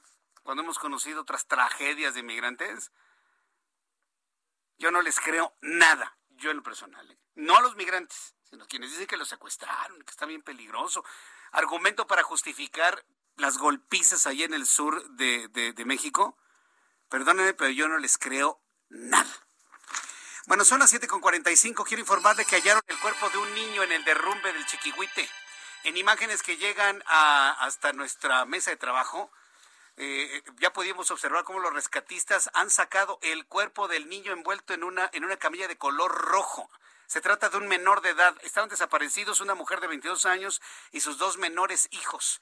Y en las imágenes que en estos momentos se están conociendo y llegan a nuestra, mesa de trabajo, vemos cómo los rescatistas, dentro de una camilla envuelta en color rojo rosado, van sacando los restos del pequeño niño debajo de una gigantesca piedra que debe tener fácilmente, si mis cálculos no me fallan, unos 6 metros de diámetro. Si, si, pensamos que es como una especie de esfera, que no lo es, vamos a pensar que se trata como de un pentágono. Tiene como unos 4 metros de, de por lado, ¿eh? Cuatro metros por lado, gigantesca piedra, esa cosa debe pesar casi 100 toneladas. Bueno, abajo de esa gigantesca piedra fue encontrado el cuerpo de un pequeño niño. En unos instantes con nuestros compañeros reporteros le voy a tener más detalles de lo que sucede en el Chiquihuite. Mientras tanto, me da mucho gusto saludar a Carlos Valenzuela, diputado federal del Partido Acción Nacional, y lo hemos invitado porque el PAN propone crear un seguro de desempleo con el fin de mitigar la tasa de desocupación o apoyo que será hasta por cuatro meses a trabajadores formales. Eh, diputado Carlos Valenzuela, me da mucho gusto saludarlo. Bienvenido. Mi estimado Jesús Martín, con el gusto de saludarte a ti y a todo el auditorio del Heraldo. Hoy dice el secretario de Hacienda, Rogelio Ramírez de la O, que ya se recuperaron los empleos. Entonces, si ya se recuperaron los empleos, ¿verá la luz la propuesta que ustedes están planteando, diputado? Pues bueno, Jesús Martín, es que parece que el presidente López Obrador, el secretario de Hacienda y toda la cuarta transformación viven en otro país distinto al que el resto de los mexicanos. Sí. Porque no sé si piensan que estamos en Dinamarca, en Alemania o en un país de primer mundo, porque la realidad, las personas que nos escuchan en este momento en sus casas, en su automóvil, saben que la economía en el país no se ha recuperado y que lamentablemente desde la entrada de Morena a este gobierno, pues no solo no se ha recuperado, sino que hemos ido para atrás, hemos estado retrocediendo. Por eso, por lo mismo, mi estimado Jesús Martín, porque en Acción Nacional eh, sí sabemos en qué país vivimos y en qué realidad están la gran mayoría de todos los mexicanos, es que estamos proponiendo este seguro de desempleo porque algo es lo que dice el secretario de Hacienda, pero algo es lo que dice la realidad de los números. Y la realidad es que la cifra oficial de desempleo supera los 2.4 millones de personas que no tienen trabajo. Eh, de esas, o sea, se traducen dos millones y, media, y medio de familias que no tienen la certeza de qué van a llevar de comer a sus hijos, cómo van a pagar la luz, cómo van a atender alguna emergencia de salud. Y pues no podemos ser insensibles, como lo está haciendo el secretario de Hacienda, no podemos ser insensibles ni tampoco indiferentes frente a la angustia que están padeciendo la gran mayoría de estas familias todos los días. Y por eso es que el día de ayer eh, propusimos un seguro de desempleo que, que consta de 4.400 pesos aproximadamente durante cuatro meses aquellas personas que hayan pedido, que, que, que hayan perdido su empleo en esta, en esta crisis económica por la que estamos atravesando y que esto representa solo el 9% de las obras faraónicas que, que, pretende hacer el presidente López Obrador. Esto representa solo el 9% del tren Maya, del aeropuerto mal planeado de Santa Lucía, de la refinería que se inunda de dos bocas, y pues se puede redireccionar perfectamente y es algo que hoy precisamente que estuvimos contestando la glosa del informe de gobierno en materia económica, retamos a los, a los legisladores de Morena para que saliéramos a las calles, para que le preguntáramos, así como le gusta a la cuarta transformación consultar si se cancela un aeropuerto o no, que salgamos en los distritos a preguntarle a la gente de Iztapalapa, de Coyoacán, de Morelos, de Veracruz, que le preguntemos en qué quieren que se gaste el presupuesto, si quieren un seguro de desempleo o si quieren seguir dilapidando el dinero como lo ha venido haciendo la cuarta transformación desde que entró al poder, mi estimado Jesús Martín. Bien, eh, ¿alcanzan eh, los votos necesarios para que una propuesta como esta se apruebe y se aplique? Porque si hay muchas personas que necesitarían de manera urgente el apoyo, diputado. Pues mira, lo, que quedó claro el día de ayer es que afortunadamente le marcamos la agenda legislativa a Morena porque presentaron al mismo tiempo una propuesta similar de seguro de desempleo. Esperamos por el bien de los mexicanos que podamos dejar esas diferencias a un lado porque porque lo que nosotros hemos dicho ya en voz de nuestro coordinador Jorge Romero es que más allá de las diferencias ideológicas, partidistas y políticas que puedan existir entre las distintas bancadas, nosotros tenemos la urgencia de responderle a los mexicanos que están pasando por una terrible crisis económica y que pues muchas veces no no no no no quieren saber si el del PAN o el del PRI o el de Morena se están peleando en el Congreso, sino sino lo que quieren es que realmente estemos dando resultados. Y por eso es que nosotros el día de hoy les volvimos a decir a Morena que le tendemos la mano al presidente López Obrador, lo que queremos es que podamos resolver esta crisis económica por la que estamos atravesando y qué mejor manera de resolverlo que con algo tangible para los 2.5 millones de, de, de, de, familias desempleadas que están en el país y que, y que aparte el proyecto es un proyecto noble, bien estudiado, y es un proyecto noble porque duraría cuatro meses o el tiempo en el que las personas puedan, puedan conseguir empleo. Si consiguen empleo en un mes, si consiguen empleo en dos meses, hasta ahí llegaría el programa. Y sobre todo lo estamos haciendo, mi estimado Jesús Martín, para las personas que tienen más de 45 años. Las personas entre 45 y 60 años son las que más están batallando para conseguir un nuevo empleo. Ha habido reformas que se han hecho al vapor, como la reforma del outsourcing o de la subcontratación que ha arrojado al desempleo o a la informalidad a millones de mexicanos y que esta sería una manera eh, eh, responsable de generar una acción paliativa para esta para esta crisis y para este esta tragedia financiera que están atravesando las familias mexicanas en nuestro país. Pues diputado Carlos Valenzuela, yo le agradezco mucho estos minutos de comunicación con el auditorio del Heraldo Radio. Le envío un fuerte abrazo y nos mantenemos al pendiente del trabajo legislativo. Gracias. Y estimado Jesús Martín, te mando un abrazo de regreso y un saludo a todos los que nos escuchan a través del Heraldo Radio. Muchísimas gracias por el espacio. Gracias, que le vaya muy bien, hasta luego. Es el diputado Carlos Valenzuela. Son las 7.52, ya en tres minutitos nos vamos. Aprovecho para darle esta noticia. La escultura, ¿qué escultura, no? El insulto a las mujeres indígenas que pretendían poner en paseo de la reforma una cabeza de una cosa como extraterrestre pero que en realidad no, no era un extraterrestre, sino la cabeza que pretendía reflejar el rostro de una mujer indígena, pero que no reflejaba el rostro de una mujer indígena, sino de una mujer africana. Yo no sé qué se fumó, qué bebió Pedro Reyes, diciendo que era Olmeca. Dice, no, es que la cabeza de Tlali está inspirada en los Olmecas. ¿Y por qué le quitas la nariz chata? A ver, los Olmecas y los precolombinos tenían una nariz ancha y chata. Ah, la ponen afilada, ¿no? Así como un triángulo.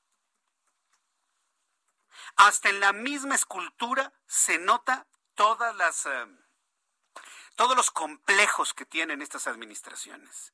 Están acomplejados por el color, por el origen, por el nombre, por la nariz, por la piel. ¿Vio usted la, cosa esa? Ah, y todavía le ponen a la nariz afilada, le ponen un hueso atravesado en la nariz. Yo no sabía que los pueblos precolombinos usarán huesos, como algunos pueblos africanos. Un desastre, una vergüenza y un insulto para los pueblos indígenas puros en nuestro país. Un insulto. La noticia es que hoy Claudia Sheinbaum dijo, no va, punto, no la ponemos. Y tampoco Pedro Reyes estará al frente de la obra. Se acabó. La escultura que va a sustituir a Cristóbal Color en Paseo de la Reforma ya no será Tlali y ni el arquitecto Pedro Reyes será el encargado, pues esta decisión ahora recaerá en el Comité de Monumentos y Obras Artísticas en Espacios Públicos de la Ciudad de México, así lo informó hoy la jefa de gobierno, Claudia Sheinbaum. ¿Tenemos el audio de, la jefa de gobierno? A ver, vamos a escuchar a Claudia Sheinbaum. ¿De dónde queda la estatua de Colón? Que el Instituto Nacional de Antropología e Historia lo está definiendo y lo anunciará ya muy pronto. Y la otra es quién va a ser o cómo se va a hacer la escultura que quede en vez de lo que está hoy de la estatua de Colón. Y hemos tomado la decisión de que mejor lo ponemos en manos del Comité de Monumentos y Obras Artísticas. Bien, doctora Sheinbaum, se no sabe cómo se lo agradezco. Ahí está la, la, la propuesta para que sea Huichilobos, Huichilopostli. Ahí está la propuesta, ahí está la imagen en mi cuenta de Twitter para que el, monumentos de la Ciudad de México pongan una imagen de Huichilopostli y ya, con eso nos quitamos de problemas. Sí fue encontrado un niño, ¿verdad, este Ángel? En los siguientes programas del Heraldo Radio, seguramente mi compañero Alejandro Cacho le va a tener más información. Fue localizado ya el cuerpo de un menor ahí en, en el Chiquihuite. Es una tristeza. Con esto me voy, nos vemos a las 2 por el 10 mañana. Gracias, buenas noches. Esto fue las noticias de la tarde con Jesús Martín Mendoza. Heraldo Radio, la HCL se comparte, se ve y ahora también se escucha. When you make decisions for your company, you look for the no-brainers. If you have a lot of mailing to do, stamps.com is the ultimate no-brainer. Use the stamps.com mobile app to mail everything you need to keep your business running with up to 89% off USPS and UPS. Make the same no-brainer decision as over 1 million other businesses with stamps.com. Use code PROGRAM for a special offer. That's stamps.com, code PROGRAM.